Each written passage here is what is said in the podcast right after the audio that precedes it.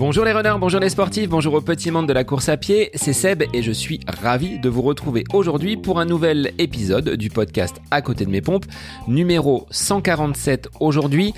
En ce qui concerne mon actualité personnelle, je n'ai pas grand chose de neuf à vous livrer. La semaine qui a suivi le semi-marathon a été quasiment off et j'ai remis seulement de l'intensité mardi, donc il y a trois jours une petite séance de seuil qui était plutôt un seuil de douleur. Les jambes n'ont pas répondu comme habituellement. J'ai euh, baissé un petit peu le curseur pour l'intensité, mais ça fait du bien de remettre la machine en route car des courses se profilent déjà. J'en aurai une du côté d'Orléans donc le 15 avril et puis un retour sur semi-marathon qui s'effectuera, je pense, le 4 juin dans la région de l'Allier, du côté de Moulins, avec euh, la ferme intention d'aller défier ce chrono en essayant bien évidemment de passer une semaine un petit peu plus calme que celle qui a précédé le semi-marathon de Chartres. Voilà un petit peu pour mon actu. Et dimanche, que je n'oublie pas de vous le dire, je serai présent à l'arrivée du marathon de Paris pour vous encourager, pour discuter, pour échanger après vos beau chrono, votre belle course, et eh bien ce sera un plaisir d'aller à votre rencontre. Alors, n'hésitez pas à m'envoyer un petit message si vous m'apercevez, ben interpellez-moi que l'on puisse converser et débriefer votre course. En tout cas, ce sera un grand plaisir pour moi. Une découverte également parce que j'ai jamais euh, pris part à ce type de manifestation aussi grandiose. J'ai fait les 20 km de Paris côté coureur, là je vais découvrir le marathon côté spectateur pour vous apporter tout mon soutien et mes encouragements. Donc si vous souhaitez que l'on puisse se croiser, un petit message via les réseaux et puis on pourra euh, convenir d'un endroit où se retrouver, ça me fera énormément plaisir.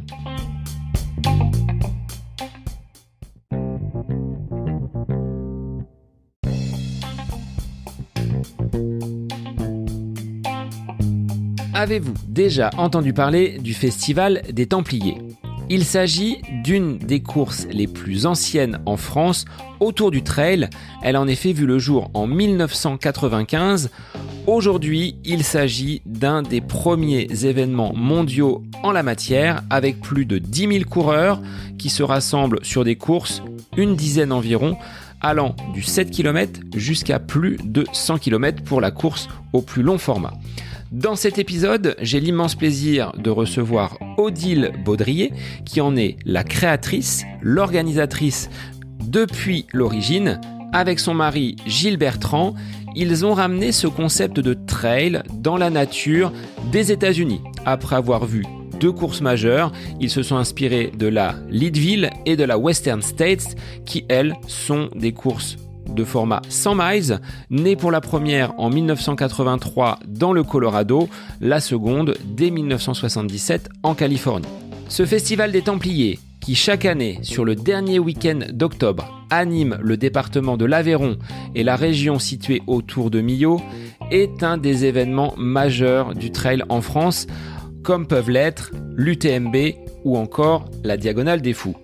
Dans cet épisode, Odile revient sur la genèse de cette manifestation qui était bien moins importante en 1995, les coulisses de l'organisation, tout ce que ça englobe en termes de personnel, d'investissement, de logistique. Elle vous dévoile les difficultés rencontrées pour l'organisation et la bonne réalisation de ce festival des Templiers, mais aussi ses anecdotes, ses moments de joie.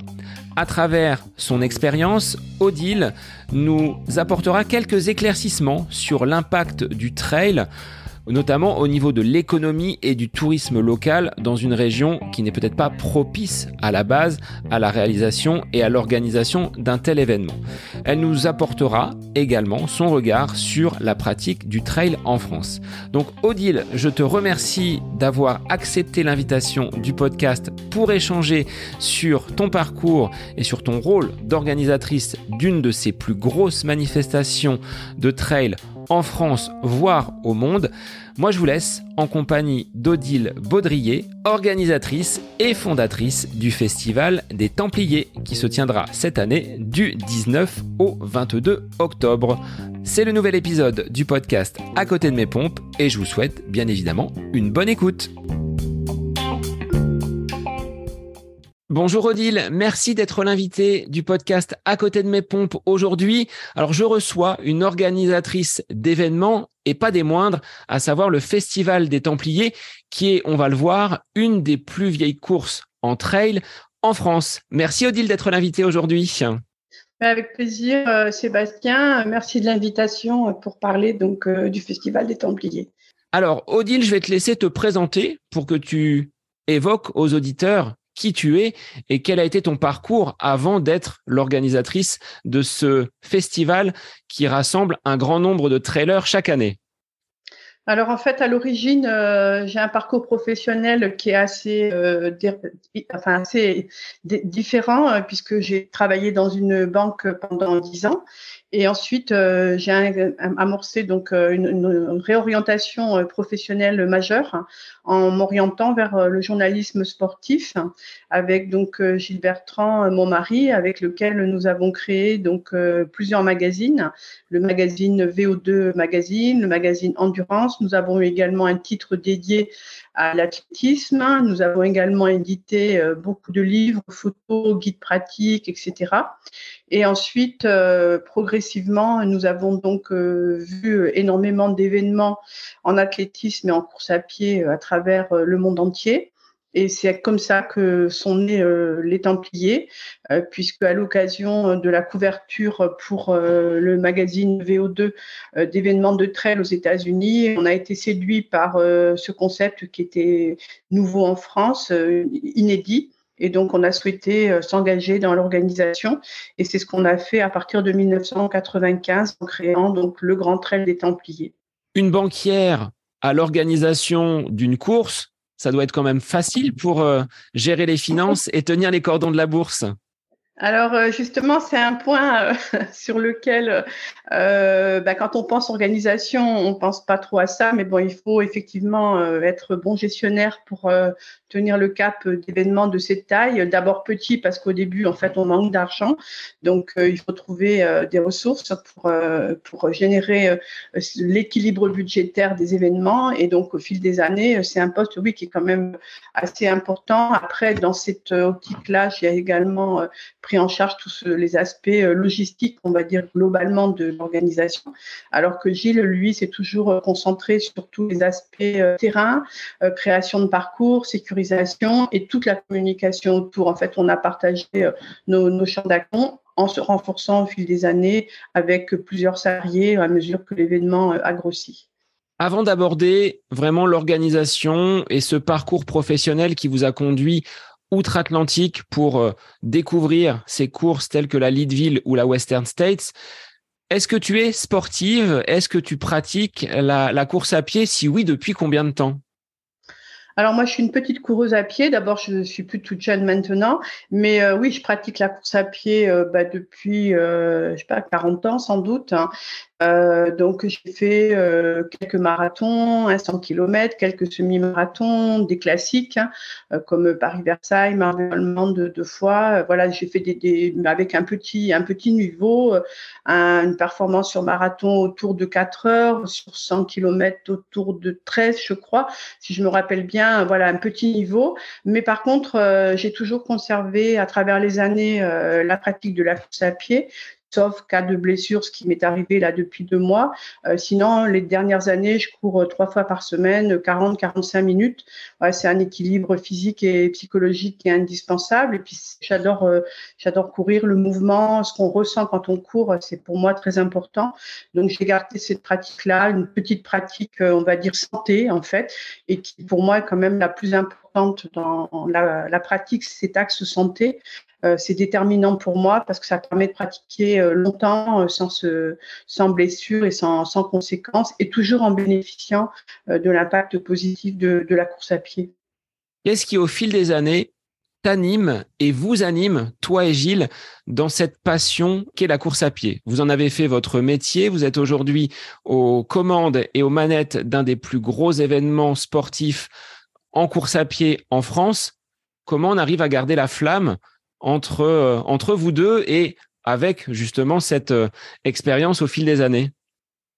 Alors quand on était euh, journaliste, c'était une vision surtout sur l'athlétisme et les événements running, c'était une vision rédactionnelle, on va dire, d'information, et après un petit peu d'échange aussi avec les athlètes, les coureurs, les organisateurs, parce que quand on est journaliste, on a aussi ce relationnel-là qui est très important. Et après, quand on passe du côté organisation, bah, c'est l'envie de monter euh, quelque chose de beau, de grand, euh, qui va séduire les coureurs, qui va les intéresser à venir, qui va représenter pour eux aussi un grand moment euh, de, dans leur vie, de leur année. Et donc un grand rendez-vous en fait où beaucoup de monde converge. Et c'est vrai que c'est ça l'intérêt en fait, c'est d'arriver à, à, séduire aussi bah, des bénévoles, des partenaires. Comme je le dis souvent, c'est un puzzle avec beaucoup de pièces qu'il faut assembler pour arriver le jour J à la réussite.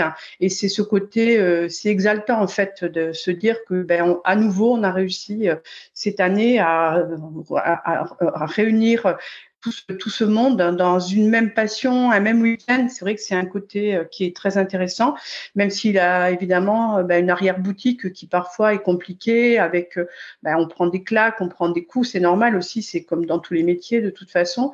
Mais de toute façon, à l'origine, en fait, ce n'était pas vraiment notre métier, c'était quelque chose qu'on faisait en parallèle de notre activité de journaliste aussi. C'est ça qui a modifié un petit peu l'approche par rapport à. On n'a pas bâti un projet euh, petit pour se dire qu'un jour il va être gros et qu'on pourra avoir euh, un gros projet autour, une grosse équipe. En fait, on est monté euh, step by step. Hein. C'était notre conception professionnelle de toute façon. On n'a jamais fait des plans sur la comète irréalistes et finalement, on a traversé les, années et c'est vrai que l'envie est, est toujours là. On est entouré par des gens qui ont envie aussi on a une équipe au bureau de jeunes qui est vraiment très intéressée par le projet. Donc ça, aussi, c'est motivant. On est dans une phase un petit peu plus de transmission et on sent que voilà, on a des gens euh, qui ont envie de porter le projet aussi. Donc, c'est ça, c'est passionnant, en fait.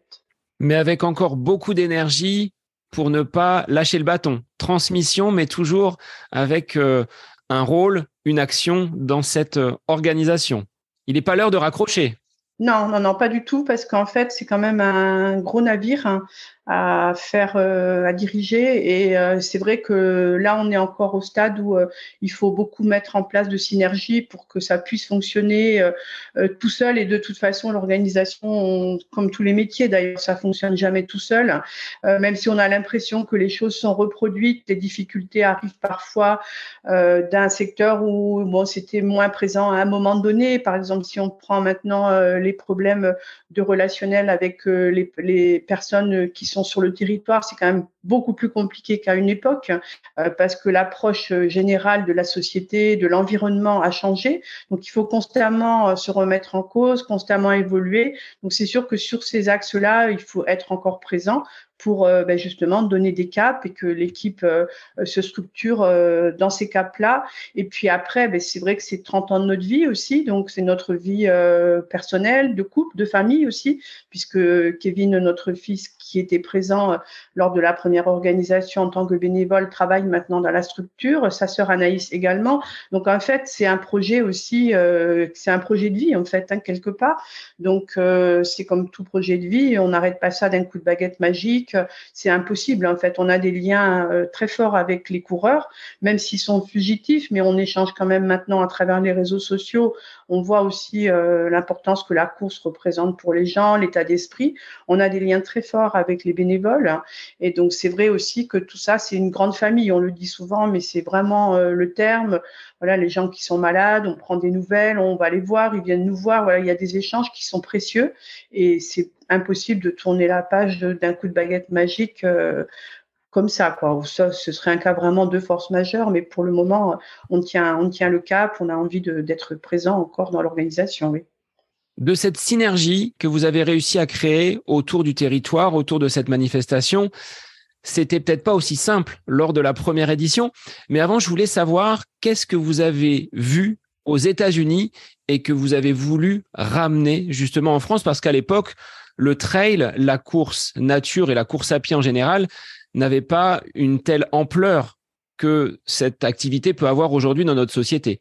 Qu'est-ce que vous avez été chercher et qu'est-ce que vous avez euh, voulu impulser et ramener en France mais en fait, c'est l'originalité, euh, l'authenticité aussi de parcours qui sont tracés euh, dans des zones inhospitalières parce qu'il faut se remettre en situation où euh, les années 80-90, la course à pied, c'était la course sur route. Hein. donc, c'était le semi, le marathon, des distances normalisées avec des ravitaillements obligatoires tous les 5 km, un cadre qui était quand même très strict. Et donc, quand on arrive aux États-Unis et qu'on voit des gens qui partent comme ça en pleine nature, qui évoluent, y compris sous un orage, je me rappelle quand on avait fait le lit de ville, euh, ils vont dans des endroits où il n'y a personne, euh, des cabanes, ils mettent des ravitaillements dans des endroits complètement improbables, il n'y a, a, vraiment pas grand-chose, ils sont isolés, perdus. Alors certes, là-bas, ils avaient instauré de suite le concept du paisseur, donc qui fait que les gens sont en fait souvent à deux, mais bon, malgré tout, il y avait un côté aventurier dans des zones très grande, très vaste, hein, où on sent qu'il y a quand même euh, une prise de risque qui est très importante. Et c'est vrai que ça, c'est quelque chose qui, ébahit. En fait, on passe d'une situation où on est sur une course à pied euh, normée à une course à pied innovante, de découverte, plus authentique. Et c'est vrai qu'elle est parfaitement adaptée à l'environnement naturel qui entoure Millau. En fait, c'est le, fait est que la course a été créée parce qu'on était à Millau. Je ne sais pas si ailleurs on aurait eu la même idée. En fait, ici, on peut facilement traverser les côtes pendant des heures sans voir personne. En fait, c'est la même chose qu'aux États-Unis. On peut monter à des distances très longues euh, en croisant euh, très peu de routes. Et donc ça, c'est ce qui nous a donné envie. Euh, plus particulièrement agile, qui est dans notre couple le découvreur, le défricheur et l'aventurier, de, lancer le, de lancer le projet. Donc c'est comme ça que c'est né en fait d'un coup de foudre avec quelque chose de plus brut, plus primitif en fait. Hein. À l'origine, la course ne partait pas de Millau comme aujourd'hui. C'était pour euh, ne peut-être pas faire concurrence aux 100 km qui étaient déjà existants ou c'était par rapport à votre lieu d'habitation peut-être? Non, en fait, c'était non, non, la course est partie donc de Sainte-Eulalie de Cernon, donc de Sainte-Eulalie de Cernon, oui. Euh, donc en fait, quand on a créé la course, euh, Gilles a pris euh, quelques contacts et ici, en fait, on a les cités templières. Euh, donc la Couvertoirade, Sainte-Eulalie, la Cavalerie, qui sont des zones qui sont donc des villages qui sont sur le, Larzac. Et donc de suite, il s'est dit, ben en fait, on pourrait marier donc un parcours euh, en pleine nature avec ces cités templières. Donc c'est l'idée qui a été échafaudée. Et donc, ben, pourquoi pas partir d'une des cités templières, Sainte-Eulalie, qui est très belle avec de très beaux remparts on avait à l'époque euh, un ami qui vivait donc on, et qui courait.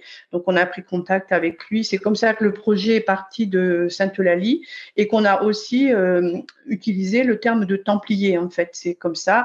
Et après, par contre, après une, une première péripétie qui nous a amené donc euh, sur le village de Nantes pendant je sais plus combien d'années jusqu'en 2009. Donc on a organisé à Nantes et puis en 2009 la course avait beaucoup grossi et euh, on avait encore à cœur de, de, porter euh, le développement de la course. On sentait qu'il y avait la possibilité euh, d'ajouter des distances courtes pour satisfaire plus de coureurs, pour dans un but d'accessibilité. Et donc là, on a décidé de se transférer sur euh, Milo parce que les contraintes techniques étaient plus faciles à lever ici. Les espaces étaient plus grands, on avait plus de forces vives aussi au niveau euh, des bénévoles, des techniciens. Et donc c'est à ce moment-là qu'on est arrivé à Millau en, en 2010. Et quelque part, c'était logique puisque c'est à Millau que nous habitons. Notre bureau, par exemple, il y a un kilomètre du lieu de départ de, de la course des Templiers au domaine Saint-Estève. Et donc, on a finalement bouclé une certaine boucle pour revenir euh, ici. Le côté Templier, il y a un petit peu euh, l'envie d'ailleurs, les, les, croisades, les épopées. Ça reflète un petit peu quand même euh, l'état d'esprit de ce festival des Templiers? Un petit peu, mais en prenant quand même en compte que souvent euh, c'était quand même assez sanguinaire, hein, les, les, croisades. Et donc il y a le côté. Alors on se rassure en se disant que dans les Templiers il y avait aussi des gens euh, euh qui partaient pour la, pour alimenter, pour euh, voilà faire l'intendance, on va dire. Mais il y avait aussi ce côté sanguinaire. Mais c'est sûr aussi que imaginez que des gens partaient à l'époque du Larzac pour partir vers Israël, etc. Ben, c'est vrai que c'est quand même une dimension historique et aventureuse qui est forcément euh, intéressante. Sur cette première édition, Odile en 1995, quel était l'effectif du peloton? Beaucoup moins important que les 10 000, voire 12 000 qui peuvent euh, se rassembler donc sur le dernier week-end d'octobre du côté de Millau? Alors, on était à peu près, alors je sais plus si c'est 4 ou 500. C'était un très gros chiffre, en fait, pour l'époque, euh, en sachant que le projet avait été lancé, en fait, au mois d'avril 2015, 1995, euh, pardon, et pour une course qui avait lieu en octobre 1995. Donc, à l'époque, la communication allait s'appuyer sur le magazine VO2, donc, qui était notre magazine. Donc, euh, il y avait eu des articles de présentation, des publicités. Bah, à l'époque, il n'y avait pas de réseaux sociaux, donc on avait des flyers qu'on avait distribués dans certaines courses. Mais bon, quand on regarde dans quelques mois, retrouver 500 FADA, il faut dire le mot, euh, qui se lance dans cet exploit euh, avec un parcours qu'ils connaissaient pas à l'époque, les gens venaient pas faire des reconnaissances. les ravitaillements, il y en avait que trois, alors que ça faisait donc un ravitaillement tous les 20 km simplement. Et en fait, finalement, de suite, on a senti que ça séduisait les gens et qu'il y avait une attente en fait quelque part. Donc c'était très motivant en fait ça. Donc l'année d'après, il était acté que vous organiseriez à nouveau cet événement-là et ça dure depuis. En fait, euh, pendant longtemps, euh, la projection, elle n'était pas très longue. En fait, bon, on finissait une édition, on se disait, bah oui, on va recommencer, mais quelque part, c'était toujours une surprise quand on voyait euh, les inscriptions qui arrivaient. Bah, à l'époque, c'était par courrier avec des chèques, donc on faisait une, publicité, par exemple, dans VO2, on voyait la boîte aux lettres se remplir. Ah bah tiens, les coureurs, ils ont encore envie de venir, donc bah oui, bon, on va se lancer. Voilà, il n'y avait pas une projection comme maintenant. La vie n'était pas la même. La projection était différente. Et après, c'est devenu euh, plus une certitude que la course aurait lieu chaque année euh, depuis assez peu de temps, en fait, quelque part. Au départ, c'était peut-être plus, euh, je, ne dis pas qu'on remettait en cause, mais disons que c'était quand même quelque chose qui arrivait après, ben, on a structuré, de plus en plus structuré. Quand on veut améliorer, euh, il faut se projeter de plus en plus et il faut euh, partir de beaucoup plus loin, améliorer le projet tout le temps. Ça veut dire qu'il faut y réfléchir beaucoup plus et beaucoup plus en amont. Donc, c'est ce qu'on fait maintenant depuis beaucoup d'années. De cette poignée de, de bénévoles qui vous entouraient sur euh, les premières éditions, à aujourd'hui, les effectifs aujourd'hui s'élèvent à combien? Combien de personnes travaillent, tu disais, dans le back-office, hein, dans l'envers du décor de ce festival des Templiers? Alors, sous le week-end de la course, sur les quatre jours, euh, on mobilise à peu près 1000 personnes. Et ensuite, on a un effectif de 200 bah, personnes qui sont plus proches, qui eux vont être là euh, bah, tous les jours, tous les jours. Certains, alors que dans les 1000, il y en a certains qui sont là qu'une demi-journée, etc. Et après, on a un noyau d'à peu près euh, une trentaine, 20-30, qui sont vraiment des fidèles, qui sont là à des réunions régulières pour quand on fait des changements de cap pour réfléchir ensemble sur des orientations, sur euh, la sécurité, sur les ravitaillements. Voilà, on prend leur position aussi quand on veut innover ou modifier. Et le dernier mois, on a des gens qui sont là pratiquement tous les jours en fait, hein, euh, pendant deux ou trois semaines.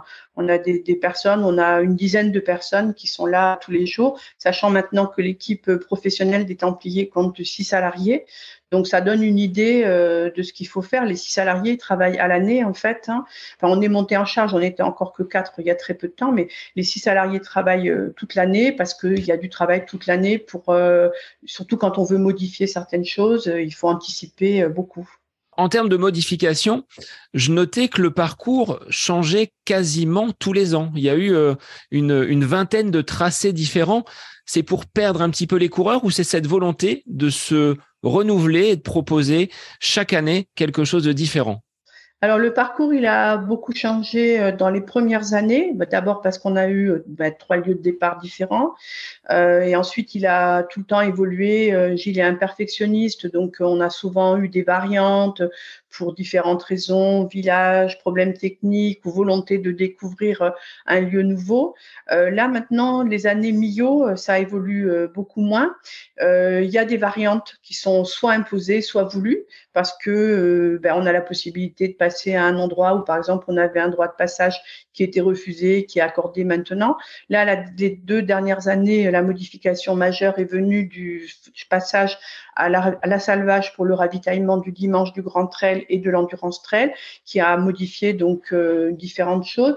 Il y a la volonté de se renouveler, mais malgré tout, maintenant, on est dans une situation euh, qui est relativement figée, euh, parce qu'il y a plein de contraintes à prendre en, en, ligne de compte. Il y a la, la, longueur des parcours, il y a les dénivelés qui permettent de garder quand même une certaine technicité de la course. Donc, il y a des choses qu'on peut pas, on peut pas, par exemple, éviter une bosse ou diminuer une descente.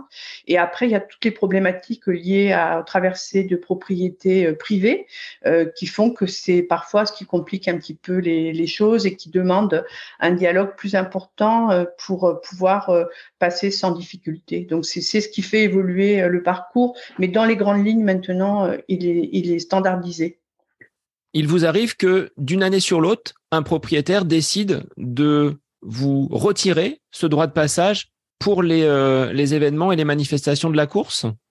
Il faut parfois négocier et parfois difficilement. C'est parfois c'est parfois compliqué, euh, mais bon, jusqu'à maintenant, on va dire que tous les, les verrous euh, se sont toujours levés. Mais il est certain qu'il euh, faut dialoguer. Il faut dialoguer aussi avec les chasseurs quand on traverse leur zone de chasse pour qu'ils acceptent de pas venir sur cette zone. Euh, voilà, dans l'ensemble, on va dire que les tensions euh, se lèvent, mais il faut quand même faire un travail de négociation qui a par exemple débuté déjà maintenant pour l'édition 2023. Euh, euh, il faut euh, faire comprendre que la course à pied ne dégrade pas les sentiers, que les coureurs à pied sont des gens, enfin les trailers sont quand même des gens très sympas, curieux, respectueux. parfois, il faut l'expliquer, mais souvent, il n'y a pas de, de, de problème majeur. Les problèmes, ils sont petits, mais ça arrive, voilà, il faut, il faut le savoir et pour beaucoup respecter euh, euh, l'environnement naturel et les habitants qui y vivent, parce que sinon, euh, il pourrait y avoir un, rejet et on souhaite surtout pas qu'il y ait de, de, rejet. Quel est l'accueil des populations donc de Millau et plus généralement de, de l'Aveyron de cette, de cette course? Au fil des années, avec son évolution, est-ce que ça a quand même été un élément porteur, moteur pour le tourisme, pour le développement de ces régions un petit peu rurales malgré tout. Personnellement, je la traverse moi sur le viaduc quand je descends voir ma famille du côté de Béziers. Avant, c'est vrai qu'on passait dans la vallée. Je me rappelle avec mes parents, hein, la caravane, elle descendait euh, dans le bas de Millau, on remontait. Aujourd'hui, c'est vrai qu'on est plutôt traversant. Est-ce que ce festival participe à cet aménagement du territoire?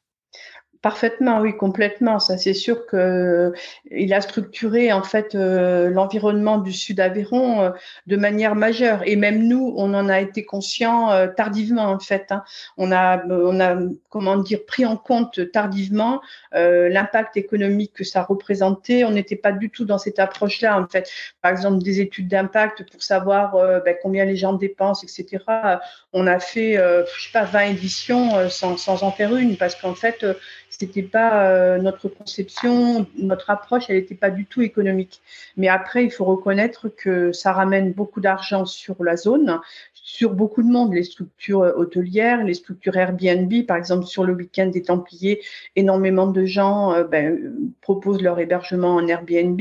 Donc l'impact économique, il est important et l'impact touristique aussi, parce qu'il a contribué à faire connaître la zone, euh, la zone des qui n'était pas une zone connue en fait. Bon, le Larzac, c'est une entité géographique connue aussi par la lutte qu'il y a eu dessus, mais en tant que tel, les parcours n'étaient pas connus. Et après, dans, le, dans la suite des Templiers, euh, s'est créé aussi euh, l'espace Trail, qui a été donc euh, entièrement créé euh, par Gilles en collaboration avec la communauté de communes de Millau, où beaucoup de parcours ont été tracés. Je pense qu'on a une vingtaine maintenant, y compris sur la zone de Roquefort, y compris sur la zone Sainte-Afrique. Donc c'est sûr que c'est un, un élément qui a été très porteur au niveau du tourisme. Euh, comme je le dis souvent, euh, la zone de Millau a quand même une chance exceptionnelle d'avoir cet environnement euh, qui permet de dire aux gens venez courir. Hein. Quand on est dans la Beauce, on peut pas vendre ça, quoi. Donc moi qui suis née dans un département où le tourisme ne peut pas exister, hein, c'est la zone de, du Cher. Hein. c'est vrai qu'ici c'est une pépite, hein, c'est une pépite naturelle qu'il faut respecter, mais c'est certain qu'il y a eu beaucoup de dynamisme touristique autour autour du trail. C'est sans doute plus facile pour toi quand tu veux aller chercher peut-être des subventions, des financements, de dire voilà, j'organise les Templiers, c'est X milliers de coureurs avec justement ces études d'impact. plus simple qu'il y a 30 ans dans les années 95. Alors, euh, tout à fait. Mais après, paradoxalement, euh, si on prend par exemple euh, le conseil départemental de l'Aveyron, en fait, ils ont cru de suite au premier au projet. Le premier, la première édition, ils étaient déjà partenaires parce qu'il y avait l'impact par rapport aux cités templières, etc., qui leur plaisait. Mais après, c'est sûr que maintenant, ça ne se compare pas. On a maintenant, on n'a plus besoin depuis plusieurs années d'expliquer l'importance du festival des Templiers. La région, par exemple, nous épaule énormément. Département, la ville de Millau et la communauté de communes, on est les premiers dans cette zone à avoir une convention pluriannuelle sur cinq ans, euh, sur un montant qui est, euh, bien évalué. Donc non, on est, vraiment euh, favorisés par le dynamisme économique que génère l'événement, qui maintenant est connu aussi, c'est toujours surprenant de le constater, mais de manière majeure. C'est-à-dire que où qu'on aille, on, entend souvent les bénévoles nous le racontent. Tiens, j'étais dans un gîte, j'étais là, j'étais là. Puis quand j'avais mon t-shirt, on m'a dit ah mais les Templiers, oui oui, je connais, j'y suis allée. Voilà, c'est vrai que c'est une importance au fil des années. Il y a eu tellement de monde qui a défilé, euh, l'importance a grossi et c'est vrai que le dynamisme économique il est il est porteur pour obtenir euh, des subventions plus importantes, bien sûr. Est-ce que tu penses que comme vous êtes parmi les pionniers de l'organisation de trail en France, on pourrait mettre euh, dans la catégorie le Grand Raid. Je voyais que la 6000D était un petit peu plus euh, ancienne que vous. Si on accepte la Saint-Élion qui était à la base plutôt une randonnée dans les années 50, mais est-ce que cette existence très précoce du trail avec donc cette organisation des Templiers ne vous donne pas aujourd'hui ce côté mastodonte? Vous êtes des incontournables dans le monde du trail, ce qui augure justement de ces euh, euh, nombreux coureurs qui viennent à vous D'autres courses un petit peu plus récentes ont peut-être plus de difficultés à exister. Vous, vous avez l'ancienneté et euh, le savoir-faire de, de l'organisation avec ce gros festival. Vous êtes des incontournables aujourd'hui. Alors, on est des incontournables, on a l'ancienneté, puis je pense aussi qu'on a la capacité à savoir se renouveler à s'adapter aussi euh, à une nouvelle population euh, de coureurs qui veut courir aussi euh, plus court et aussi une capacité à maintenir une qualité de course. Parce que voilà, je pense que la seule référence historique ne pourrait pas suffire, même si c'est évident qu'elle nous donne une notoriété plus importante parce qu'on est plus ancien. Il faut savoir quand même que là, on a fait une étude récente, 60% des coureurs qui ont disputé le festival des Templiers l'année dernière, n'étaient jamais venus en fait, donc ils viennent par la notoriété de l'événement. C'est beaucoup en fait. Hein. Donc ça veut dire que chaque année, on doit séduire des gens nouveaux. Après, c'est sûr que dans tous les domaines, on s'aperçoit que d'être le précurseur, ça, aide dans le développement, si tant est qu'on sache se renouveler. Mais ça aide forcément parce que euh, voilà, on, a une image plus ancienne, on a une image euh, bah, d'avoir su euh, sentir un petit peu une, une tendance, une envie euh, des coureurs. Et ça, c'est sûr, c'est une image qui, qui demeure et, et, qui est vraie. On ne peut pas dire le contraire. On a été dans les premiers. Le Grand Raid, effectivement, existait euh, avant nous.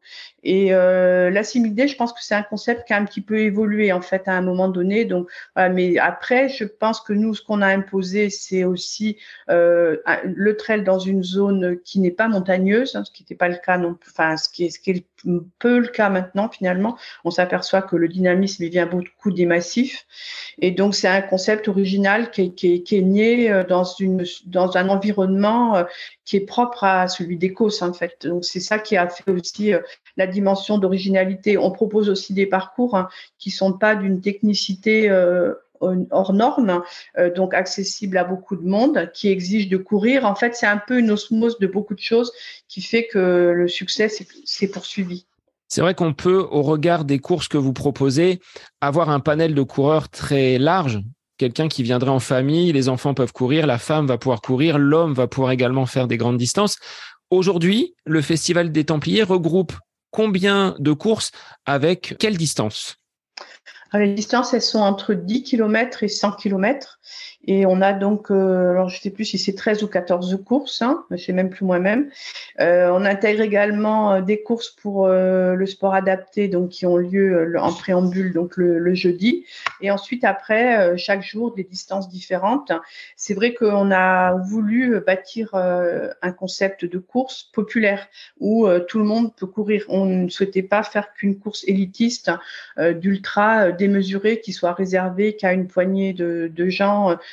capable de donner beaucoup de temps à l'entraînement, capable de se, vraiment se dépasser d'une façon hors norme dans la, pratique. On souhaitait aussi que les gens arrivent avec le sourire, puissent accéder à la course, même s'ils se sont entraînés que, trois fois par semaine, parce qu'ils ont manqué de temps, parce que la vie fait qu'ils peuvent pas consacrer plus.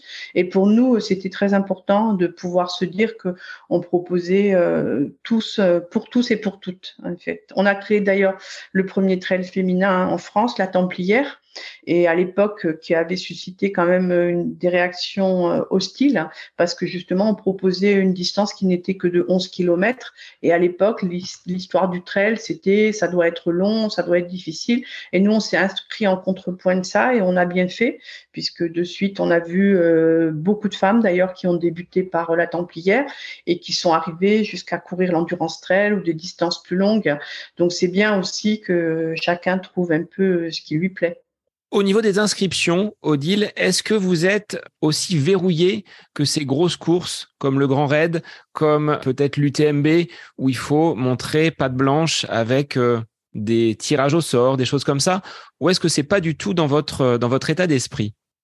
Alors non, nous justement, on n'a pas souhaité aller euh, dans le système de, des qualifications. euh, et des systèmes de, ben, comme tu dis, euh, montrer patte blanche, hein, parce que c'était pas notre conception. Ça demande une gestion aussi qui est longue. Ça instaure un petit peu un critère de qualité. Donc l'objectif, il est connu, hein, c'est de diminuer le nombre d'abandons sur la course, en pensant que les gens s'étant qualifiés, ils ont pu montrer qu'ils étaient à même de terminer les courses.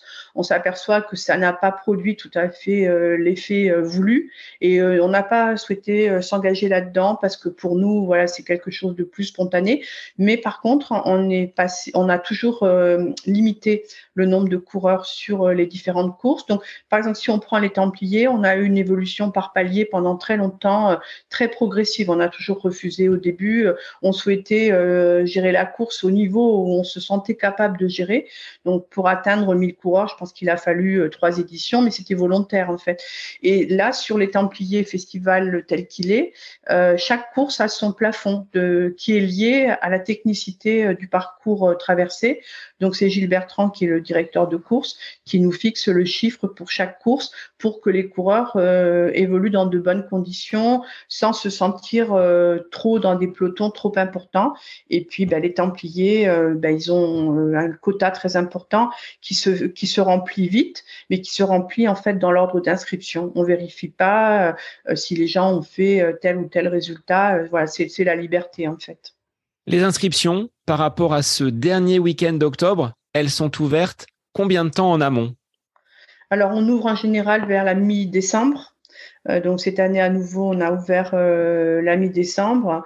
Et là, par exemple, on est déjà à 8000 inscrits, sachant qu'on va prendre 10 500, qui est notre quota maximum sur euh, quota voulu aussi, et, annoncé maintenant clairement auprès des partenaires et des collectivités territoriales. On ne souhaite pas aller sur un événement démesuré. Donc notre chiffre maximum s'est fixé à 11 000 maintenant. Et donc là, on est pratiquement à 8000. Donc les, les courses se remplissent très bien sur euh, cette édition en 2023. Dans cette, euh, on va dire, perspective de protéger le territoire, une dimension écologique qui est, euh, je pense, très présente dans le milieu du trail, il y a un impact sur le territoire et ça, vous l'avez pris en compte. D'où cette nécessité de limiter et de bloquer peut-être à 11 000 le nombre des participants avec l'entourage, parce qu'il y a la famille, il y a les personnes qui, euh, qui se déplacent aussi. Voilà. Et euh, il faut pas impacter trop le territoire. Donc ça, vous l'avez dans votre euh, cahier des charges, je dirais. Oui, ben on avait adhéré à la charte WWF il y a déjà trois ou quatre ans, et c'est vrai que ce, la problématique de l'environnement, elle est de plus en plus importante. on a toujours été vigilant dans le passé sur ben, faire des études d'impact sur certaines zones quand il le fallait, éviter les zones qui nous sont recommandées par euh, le parc des Grands Causes qui valide les parcours, que ce soit par rapport à des oiseaux, par rapport à des plantes. Enfin voilà, on respecte toutes ces toutes ces règles-là, bien entendu. Après, l'accueil aussi dans de bonnes conditions sur une zone Millau, qui est quand même une zone rurale. elle n'est pas possible si on partait sur un chiffre de 20 000 participants. Les, les coureurs sont déjà obligés de se loger quand même loin. Il y a des gens qui logent à 50, 80 km à la ronde. Il y a des problèmes de parking, il y a des problèmes aussi sur les parcours après pour suivre les coureurs. Donc là, on sait qu'avec ce chiffre-là, on passe très bien. Euh, en sachant aussi que nouvelles données maintenant, euh, on a des chiffres de non partants qui sont beaucoup plus faibles qu'avant. Donc quand on prend 11 000 inscrits, on sait qu'on aura plus de partants qu'avant, ou avant on partait plutôt sur des 20-22% de partants et maintenant de non partants, et maintenant on va plutôt partir sur des 15%. Donc on sait qu'on a plus de coureurs euh, potentiellement ici. Donc voilà, on veut pas franchir la ligne rouge. Euh, que ce soit pour, euh, pour nous en gestion, pour notre équipe de bénévoles et pour le territoire. Donc voilà, je pense que ça, on satisfait les gens qui sont là, c'est le plus important. Les autres, ben, ils attendront l'année suivante pour venir courir et, voilà, et tout se, tout se passera bien. Sur un, un plan financier, vous atteignez votre équilibre à partir de quel stade d'inscription? Est-ce que tu as à peu près une idée de, du nombre de ah, coureurs nécessaires pour rentabiliser euh, les infrastructures, les ravitaillements, les dotations coureurs et tout ce qui englobe finalement le, financement de la course, le chronométrage, enfin tous euh, les speakers également qui sont euh, partie prenante donc de cette manifestation. Alors, c'est une donnée que j'ai jamais calculée parce qu'en fait, on remplit euh, notre quota de coureurs euh, chaque année depuis tout le temps. Donc, en fait, mon budget prévisionnel, euh, il est basé sur le nombre d'inscrits que qu'on sait qu'on va avoir et, qu'on a. donc, en fait, je ne saurais pas te dire, hein, d'autant plus que dans ce que tu as annoncé, il y a plusieurs éléments qui sont des éléments variables, comme par exemple le ravitaillement, les récompenses. Donc, on a plutôt travaillé l'année de du Covid, où on a, on a eu les problématiques euh, financières, effectivement, de pas organiser, etc. Donc à ce moment-là, euh, j'ai plus travaillé sur les aspects euh, coûts fixes et on s'aperçoit que finalement euh, ils sont quand même assez importants. Tout comme quand on travaille sur des projets euh, d'assurance annulation, on travaille sur les coûts fixes de l'événement. Euh, c'est sûr, c'est énorme, hein, les chapiteaux, les voilà. Mais en fait, comme ça, je je sais pas dire. Il faudrait que je le calcule. Si on avait un déclin de coureurs, je le calculerais, mais à, date, j'ai pas besoin de le calculer en fait. Donc je sais pas. Est-ce que tu pourrais lister justement Odile pour les auditeurs ces différents postes de dépenses, ces coûts fixes qui sont des impondérables quand on est organisateur de courses. Qu'est-ce qu'on leur a retrouvé? Voilà, nous déjà, euh, on a le, le, le fait qu'on organise sur une zone où euh, il n'y a rien. En fait, c'est un champ, donc on est obligé de monter euh, beaucoup de structures de tentes, que ce soit sur la zone basse ou la zone haute de Saint-Estève, donc zone départ, zone arrivée. On a également des structures de tentes sur tout le parcours pour agrandir les salles, parce que les salles des fêtes sont souvent toutes petites ou inexistantes. Ensuite, après, coût fixe, ben, il y a tout ce qui est la sécurité, parce que là, c'est un très gros budget et c'est donc euh, médecins, protection civile, les quads, les radios, euh, tout ce qu'il faut pour que ça, tourne en sécurité. Euh, ensuite, après, euh, ben, tout ce qui est euh, ben, l'animation, les animateurs, etc., la sonorisation. Euh, après, sur les coûts variables, c'est ce qui est directement lié donc au nombre de coureurs. Donc ça, c'est ravitaillement, récompense, en sachant aussi qu'il y a des récompenses qu'on doit commander très tôt, donc qui sont déjà euh, dépensées longtemps avant, longtemps avant la course. Dans les grandes lignes, c'est ça. La communication un petit peu, tout ce qui est production d'images aussi, qui maintenant représente un budget euh, conséquent quand on ajoute aussi euh, tout ce qui est euh, live, relations presse. Euh, donc voilà, ça va très vite en fait hein, sur euh, une organisation. On rentre effectivement beaucoup d'argent. Les gens sortent souvent à la calculette, retirons quand même 20% pour la TVA. Ce sera quand même plus clair pour avoir le budget. Et ensuite après, ben, en face, on y a une multitude de, de, de, de dépenses.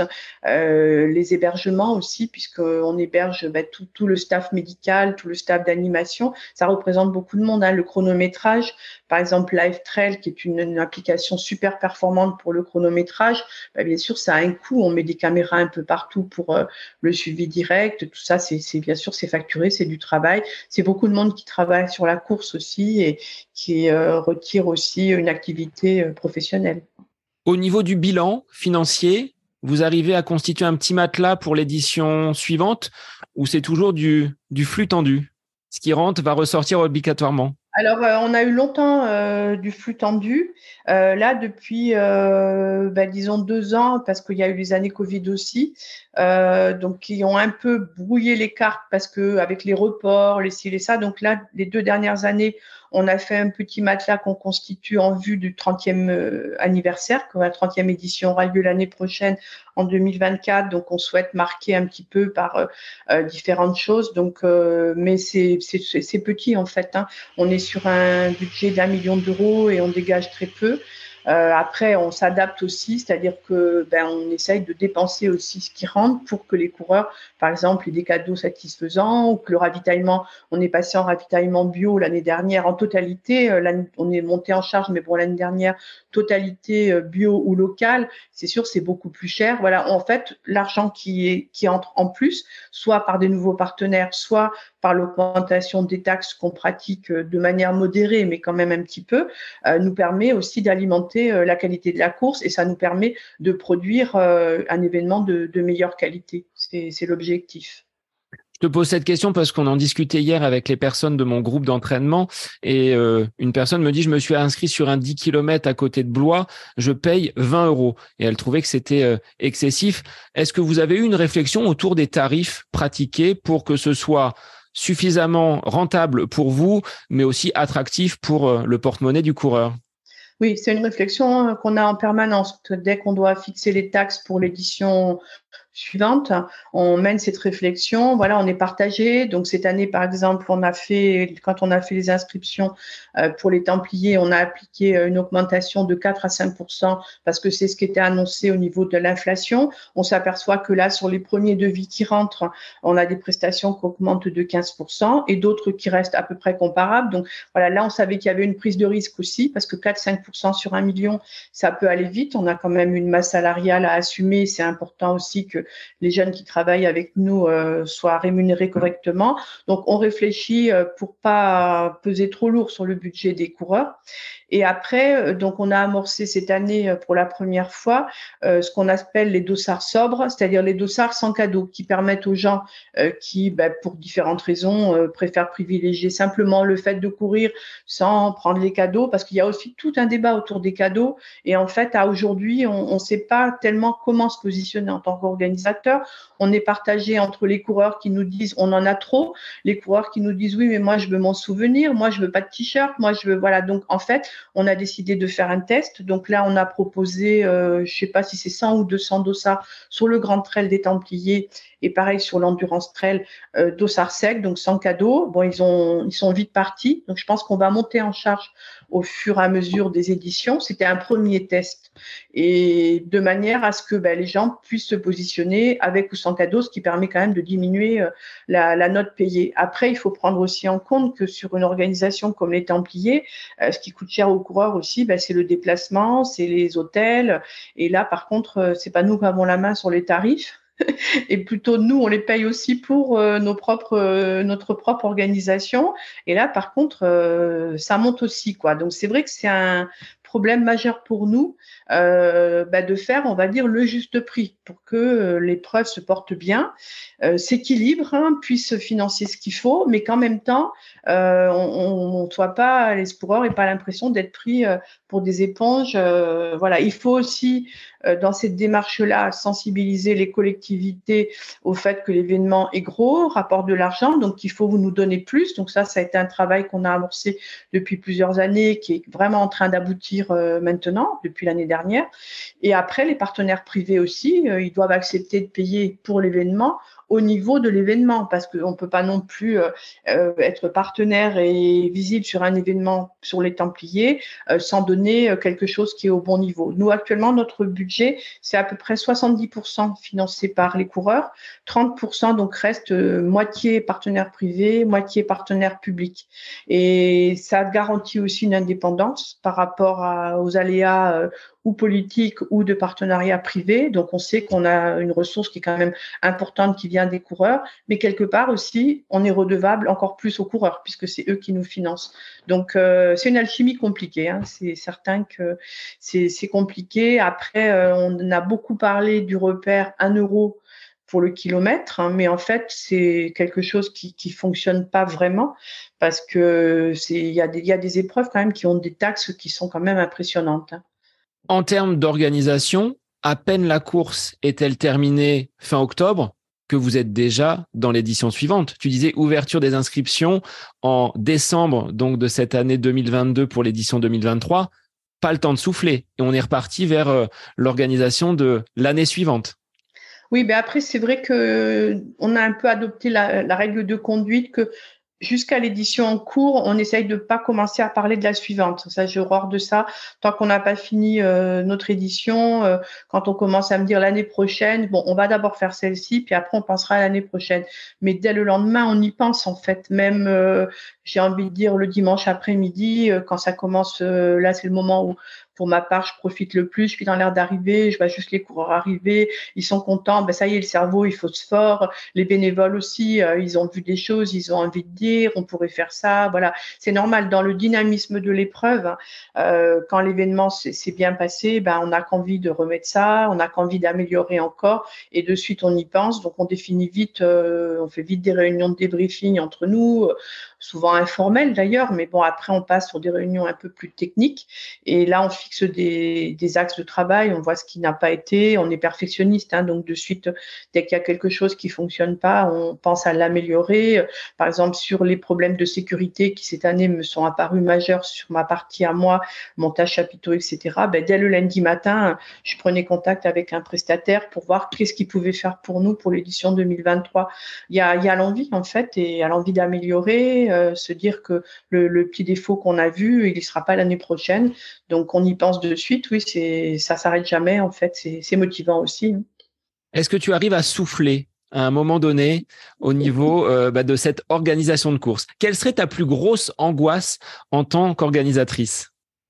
Ah, des angoisses, on en a beaucoup hein, quand on organise. Euh, le dernier mois, le sommeil, il est quand même euh, difficile, il est haché. Euh, on se réveille parfois en pleine nuit en se disant est-ce que ça, ça a été fait? On a peur en fait du petit détail hein, auquel on n'aura pas pensé, petit détail insignifiant et qui, pour une raison X ou Y, va provoquer un problème majeur. En fait, en réalité, on peut dire que depuis beaucoup d'années, ça, ça n'est pas arrivé. Je sais même pas si c'est vraiment arrivé. Il y a eu beaucoup de petits détails, mais qu'on a réussi à juguler. Mais parfois, voilà, c'est cette angoisse de quelque chose qui était petit, euh, qu'on aurait pu régler en amont, qu'on a oublié de faire ou qu'on a mal fait, et que finalement après, euh, ça devient beaucoup quoi.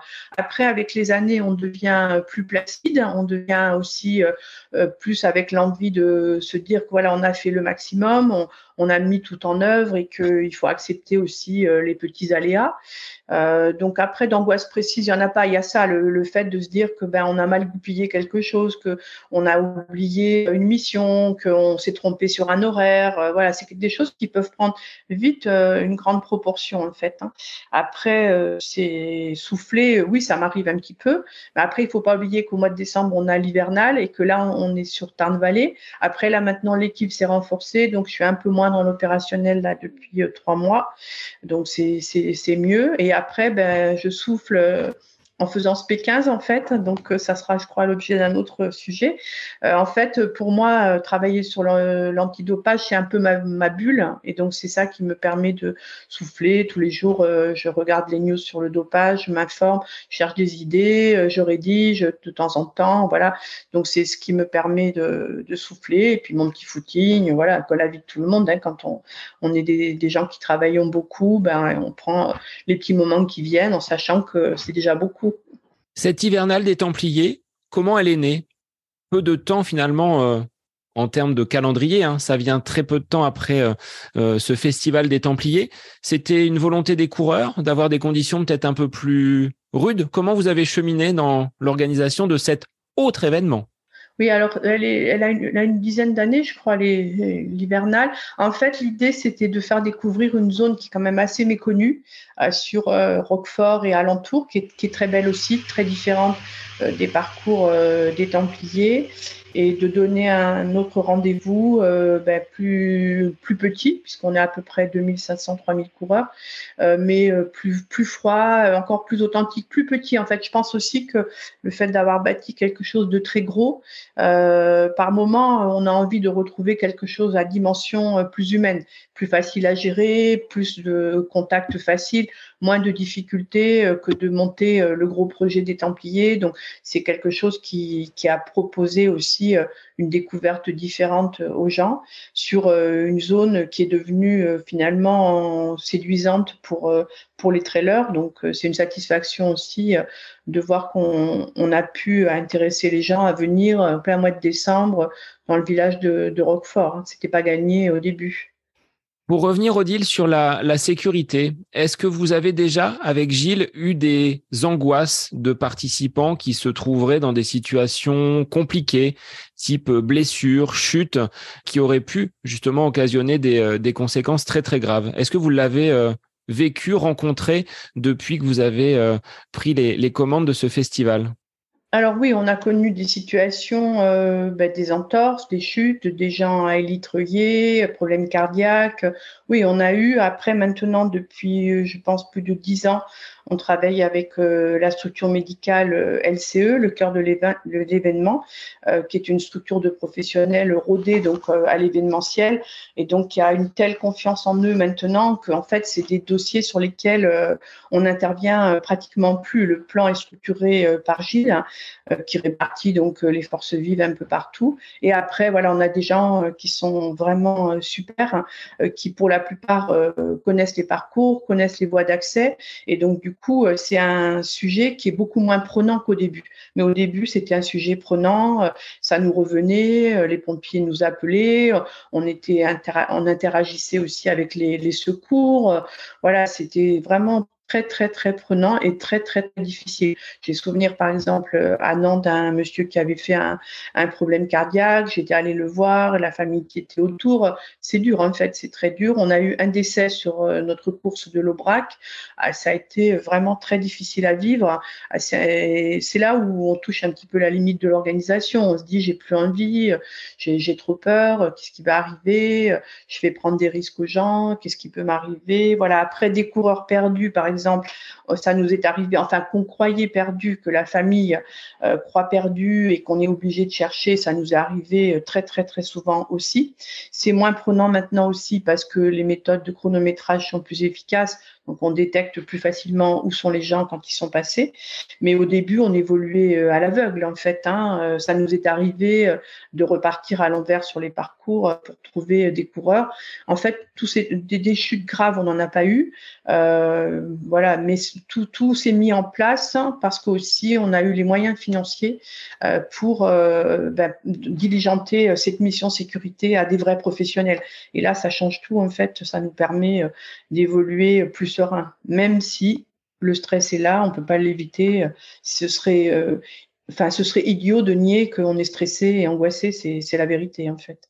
Avec euh, les aléas météo qui là euh, ne sont pas forcément maîtrisables. Tu dois avoir peut-être l'œil sur le bulletin météo de, façon assez régulière dans les, dans les jours qui précèdent la course l'annulation à laquelle vous avez dû vous résoudre sur une des dernières éditions, est-ce que c'était si facile que cela à prendre au regard de ce qu'on a évoqué depuis le début de l'épisode, c'est-à-dire toute la logistique, les cohortes de coureurs qui viennent jusqu'à vous, les engagements? Comment on pèse le pour et le contre dans ces cas-là? Ah, ça, ça a été euh, une des soirées les pires en fait hein, de notre organisation et peut-être même de notre vie. Ça a été vraiment très très difficile. Euh, le bulletin météo, il a évolué euh, très tardivement, il était incertain. Donc on a pris des informations tout le samedi avec aussi les personnes qui sont sur le viaduc qui ont, des informations sur la force du vent, la, la, météo et tout. Et à un moment donné, il a fallu se positionner pour savoir qu'est-ce qu'on faisait justement avec l'aide de l'équipe médicale, des quads qui sont des professionnels du terrain aussi. Et donc là, on a vu les projections euh, vidéo du lendemain avec les impacts d'orage qui étaient annoncés. Et là, on a su qu'il fallait pas aller euh, plus loin pendant environ deux heures, on a d'abord essayé de rebâtir un dispositif qui permette aux gens de courir sur une distance plus courte parce qu'on pensait avoir une fenêtre météo euh, qui nous permettait de faire courir jusqu'à midi. Euh, donc, on a travaillé sur ce scénario-là, après sur un scénario de départ avec des bus, enfin bon, des salles. On a, mais on a, pouvait pas en fait, c'était impossible. Et surtout, ce qui a été déterminant, c'était de mettre en danger les coureurs. Alors, on savait que dans les dans les coureurs il y en a qui seraient pas partis parce qu'ils n'auraient pas eu envie, mais ça nous obligeait à faire du rebalisage de parcours. Et ça, ça mettait en danger les baliseurs, les bénévoles. Et là, on a, on n'a pas souhaité parce qu'on ne voulait pas faire prendre de risques à qui que ce soit. Voilà, ça a été une décision vraiment euh, très, très, très, très difficile. À assumer aussi. Euh, le lendemain, euh, j'ai reçu euh, des coureurs qui ont été vraiment très, très, très agressifs parce que le tout début de matinée, l'orage n'était pas encore très fort. Et donc, que, en fait, la décision, on a l'impression qu'elle était financière. On nous a reproché de l'avoir annoncé tardivement pour que les gens viennent loger sur Millau. Mais en fait, c'était pas ça. C'est qu'on attendait jusqu'au dernier moment tous les éléments. On mesurait ce que ça représentait pour tout le monde de ne pas prendre le départ. Là, franchement, c'est là où on se dit, euh, bah, derrière moi, j'ai 2500 euh, personnes qui veulent courir euh, et c'est moi qui décide pour tout le monde. Là, ça a été costaud, hein, très très très costaud, quoi, très très traumatisant. Hein, c'est le c'est le mot. Après, voilà, on oublie, hein, c'est la vie qui est comme ça, c'est normal. Les coureurs ont oublié, nous aussi. La météo du lendemain nous a donné complètement raison parce qu'il y a eu des impacts de foudre qui ont été énormes sur toute la zone. Donc, on aurait vraiment fait prendre le risque aux coureurs et encore une fois, aux bénévoles et aux personnes de la sécurité. Et ça, quand même, on n'avait pas le droit, quoi. On pouvait pas. On vous l'aurait reproché s'il s'était passé quelque chose de dramatique. Là, ça aurait été euh, beaucoup plus impactant pour euh, l'organisation et l'avenir de la course aussi. Oui, c'est certain parce que euh, avec le problème de l'orage, il y a des gens qui peuvent être tétanisés. Il y a aussi les gens qui courent avec des bâtons euh, qui deviennent donc euh, un peu peuvent recevoir la foudre. Donc on s'est dit si on laisse partir des gens qui tout d'un coup se retrouvent en difficulté psychologique parce qu'ils ont trop peur, ils sont ça devient des grappes humaines. comment on fait pour aller les chercher Donc je pense qu'on a on a bien fait et c'est sûr que là le risque était beaucoup plus important avec un accident grave de ben puis même pour nous je ne sais pas si on aurait pu redémarrer si on n'avait pas pris la bonne décision et qu'on avait eu euh, le lendemain euh, des problèmes. À l'opposé, Odile, est-ce que tu aurais des petites anecdotes en tant qu'organisatrice de choses un peu rigolotes, un peu amusantes sur euh, ce nombre d'éditions du Festival des Templiers? Oula, alors ça c'est compliqué parce qu'il y en a eu beaucoup. On, balaye. Bon, je sais que euh, bah, de l'édition, euh, les dernières éditions, euh, je retiens quand même quelque chose qui nous a beaucoup étonné. c'est les demandes en mariage qui se font dans l'air d'arrivée des Templiers. Je pense cette année on en a eu deux ou trois. Ah, c'est vrai que c'est toujours étonnant de se rendre compte que la course a tellement d'importance pour euh, quelqu'un que monsieur a envie de demander à sa future euh, épouse euh, se mettre à genoux dans l'air d'arrivée et de lui dire veux-tu m'épouser? Voilà il y a eu des moments comme ça. Tous ces moments de vie de joie les gens qui crient à l'arrivée qui sont heureux de, de, de s'être dépassés de se dire qu'ils ont atteint ce qu'ils pensaient jamais atteindre hein, parce que ça leur semblait difficile. Ça, ça reste des moments marquants de l'organisation et de voir des coureurs de renom qui sont euh, parmi les, les pointures du trail euh, mondial venir courir du côté de Millau. Sur un plan personnel, ça doit faire plaisir quand même. Oui, ça fait plaisir parce que nous, euh, en tant que journalistes, comme on l'a dit, on a beaucoup travaillé aussi sur le sport de haut niveau. Et ça nous fait plaisir de voir que les trailers de haut niveau ont envie de venir euh, disputer les Templiers. On a eu euh, bon, des, des, belles, des belles personnes à travers les dernières années. Ben, par exemple, qui est fidèle, qui est déjà venu trois fois, qui adore la course. On a eu des échanges qui sont vraiment positifs avec les coureurs. Et c'est vrai que quand voilà, on voit un Womsley euh, qui dit euh, bah, ça fait longtemps que je voulais venir courir les Templiers, mais bon là je l'ai fait parce que comme je suis en France, ça m'évite de faire le voyage. On se dit tiens, je savais pas que je pouvais être dans la, sphère d'un champion comme ça, de cette euh, trempe-là. Donc ça touche énormément et ce sont des gens qui sont bah, pour pour tous, on va dire très sympathiques. On a des échanges qui sont souvent courts, mais euh, voilà, qui sont quand même euh, intéressants et ça, ça, fait plaisir de voir que la course les a séduits euh, comme les, les, coureurs, les autres coureurs. Donc c'est positif, oui. Est-ce qu'il y a une typologie de coureurs qui participent aux Templiers Une répartition homme-femme, des tranches d'âge, des zones géographiques, français, étrangers? Est-ce que vous avez euh, des, données sur cette euh, répartition-là? Alors sur l'ensemble du festival, on a à peu près 30 à 35% de femmes qui participent. Euh, ensuite, c'est euh, les âges. Alors, j'ai pas la, la, la, la, pyramide en tête. Je pense que la majorité, c'est les, les 30-40, on va dire, parce qu'en fait, après, on a des gens euh, beaucoup plus âgés, des gens plus jeunes aussi sur les formats courts. En fait, le fait d'avoir des formats courts et des formats longs fait qu'on peut avoir aussi des gens de 20 ans. Et ensuite, là, c'est toute la France qui, qui vient courir. Hein. L'épreuve, par contre, est peu internationale. On a 90 à 95% de coureurs français. Et voilà, c'est satisfaisant euh, aussi à ce niveau-là. Euh, c'est ça s'est fait comme ça parce que c'est vrai que si on compare avec d'autres épreuves, euh, le renom international il est plutôt sur l'élite que sur euh, les coureurs euh, normaux de, de, de, base, on va dire. Mais chaque année, on a des délégations étrangères qui viennent aussi. Donc voilà, c'est très hétéroclite en fait. Entre 1995, Odile, première édition, et 2023, comment le trail a évolué selon toi? Bah D'abord, il s'est amplifié, hein, puisque quand on regarde le nombre d'épreuves en 95, bon, et le nombre d'épreuves actuelles, maintenant, je pense que le nombre de trails euh, supplante le nombre de courses sur route euh, en France, selon les derniers chiffres qu'on a qu'on a pu voir. Euh, donc, beaucoup d'épreuves courses sur route sont transformées en trails, et au fil des années, avec les difficultés aussi d'organisation dans les milieux urbains, et puis la tendance naturelle des gens à vouloir courir en pleine nature pour déconnecter. Donc il y a beaucoup plus d'épreuves, euh, beaucoup d'épreuves euh, longues et très difficiles. On a quand même euh, un segment de coureurs de, courses de, très longue distance et de très gros dénivelé qui est quand même important. Euh, ça concerne pas 10 000 coureurs tout le temps, mais quand même c'est beaucoup. Donc le trail a évolué aussi là-dedans. Après, les distances courtes aussi se sont développées. En fait, c'est devenu un, un milieu vivant. Hein, ça, n'arrête pas d'évoluer. Euh, des épreuves nouvelles se, créent avec le Covid, c'est vrai qu'il y a eu un, tassement euh, de certaines épreuves, mais donc certaines ont hésité à, repartir.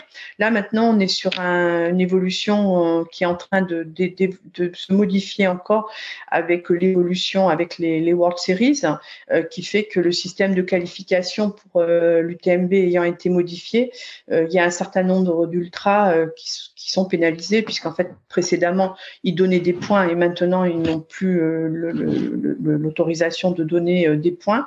Donc là, on est un petit peu à un tournant. On va voir sur cette année 2023 et 2024 quelles seront les conséquences sur euh, le nombre d'épreuves d'ultra, en fait. C'est surtout ça où ce sera modifié, je pense. Donc là, on est à nouveau à un, changement euh, majeur, en fait. De votre côté, vous avez toujours voulu garder la main et une certaine indépendance vis-à-vis de ces labels, de ces organismes qui peuvent proposer derrière des, des courses avec le label type UTMB. Euh, Je sais qu'il y en a sur Nice, il y en a un petit peu partout.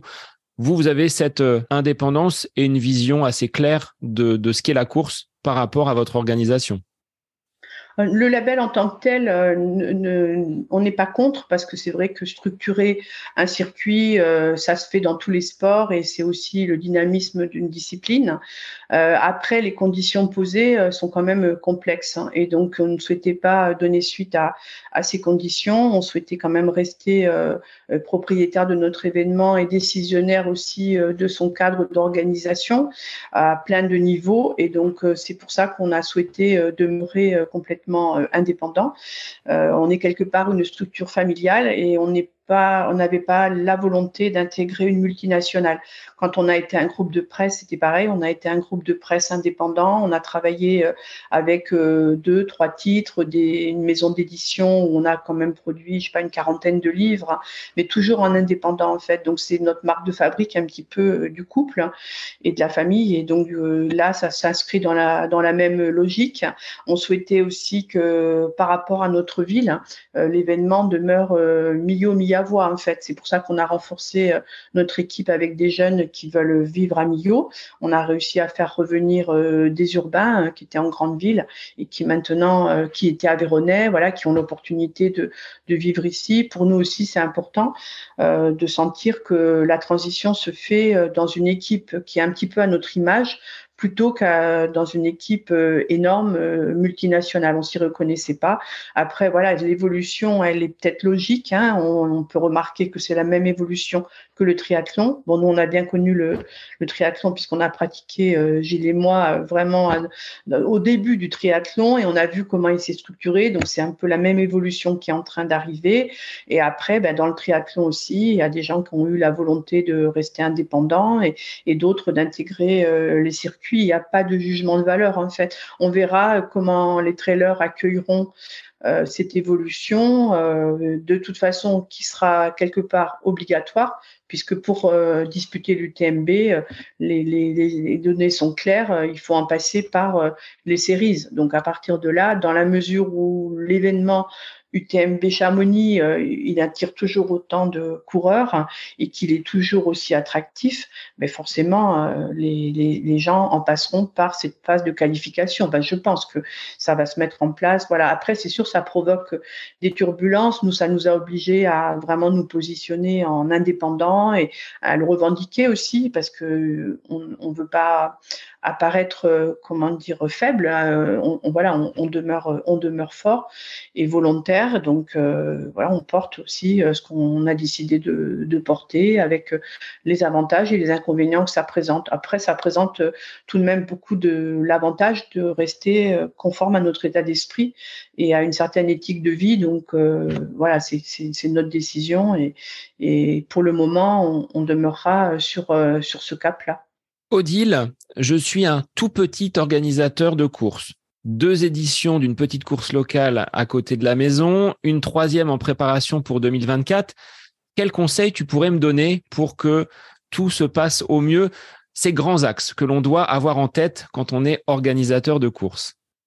Ben, je pense que l'axe majeur, c'est de satisfaire le coureur, euh, vraiment euh, se mettre en osmose avec ce qu'il attend, tant en parcours, euh, originalité de parcours, euh, des parcours logiques, comme le dit Gilles, c'est lui qui trace les parcours. Il faut que le parcours il ait une, certaine logique. Euh, on fait pas tourner les gens sur des boucles à l'envers, etc. Il faut qu'il y ait ça aille quelque part, que ça s'inscrive dans un esprit. Et ensuite, après, euh, ravitaillement, repas, euh, enfin tout ce qu'il faut pour que les gens se sentent bien accueillis, qu'ils passent un bon moment ensemble. Et après, je pense qu'une fois qu'on a mis ça en place, en fait, ben, tout, se, tout, tout, tout, se met en place de façon positive pour que l'événement réussisse. Bon, si j'ai besoin, je te passe un petit coup de fil et, et tu me renseigneras volontiers. Oui, ok, ok. Alors, j'avais une dernière question traditionnelle pour finir l'épisode. Pour toi, Odile, un instant à côté de tes pompes, c'est-à-dire en dehors de toute organisation de course, de sport et autres, ce serait quoi? Quelque chose que tu aimes faire? Alors, c'est sur mon vélo, euh, quand je fais des longs parcours avec Gilles, puisque depuis euh, quelques années, euh, on s'est mis à faire des longs parcours en vélo. Donc, moi, je le rappelle, je suis en VAE, Gilles est en musculaire, mais bon, on a fait des grandes épopées. On est allé à Budapest, on est allé à Amsterdam. Là, on va faire 15 jours de vélo vers l'Italie. L'année dernière, on a fait un mois de vélo aux États-Unis, dans, le, dans le sud, à travers le désert, etc. Et ça, c'est les moments où on décroche complètement euh, et c'est vrai que c'est magique en fait. Hein, de... Là, c'est à côté de mes pompes. Là, euh, au bout d'un moment, euh, même les courses, on n'y pense plus. Et voilà, on pose la tête, ça fait énormément de bien. Et voilà, c'est notre, c'est notre nouvelle soupape. Donc, au plaisir de vous accueillir du côté de la Loire à vélo. Elle passe juste devant mon établissement ah, scolaire. Je l'ai déjà fait deux fois, la Loire à vélo. Tu habites où exactement? Beaugency, donc un joli, joli petit village en bord de, en bord de Loire. Ouais. Oui, on l'a fait. Euh, d'abord, je l'ai fait une première fois parce que Gilles a fait euh, la descente de la Loire en, bateau et en kayak. Donc, je le rejoignais, on faisait des sauts de puce. Et puis après, on l'a fait ensemble. Là, assez ah, magique. J'adore la Loire à vélo. En tout cas, Odile, je te remercie d'avoir euh, échangé autour de cette organisation de course. Tu es l'organisatrice avec ton mari Gilles et tout le staff que l'on salue autour de vous pour ce festival des Templiers. Donc, merci d'avoir euh, un petit peu donné l'envers du décor de cette, euh, de cette grosse manifestation en trail. Merci beaucoup de m'avoir accueilli, Sébastien. Et pour les auditeurs, bah, je vous invite peut-être à vous inscrire dès aujourd'hui pour le Festival des Templiers 2023. Et puis je vous retrouve la semaine prochaine pour un nouvel épisode du podcast À côté de mes pompes. Bonne semaine à vous.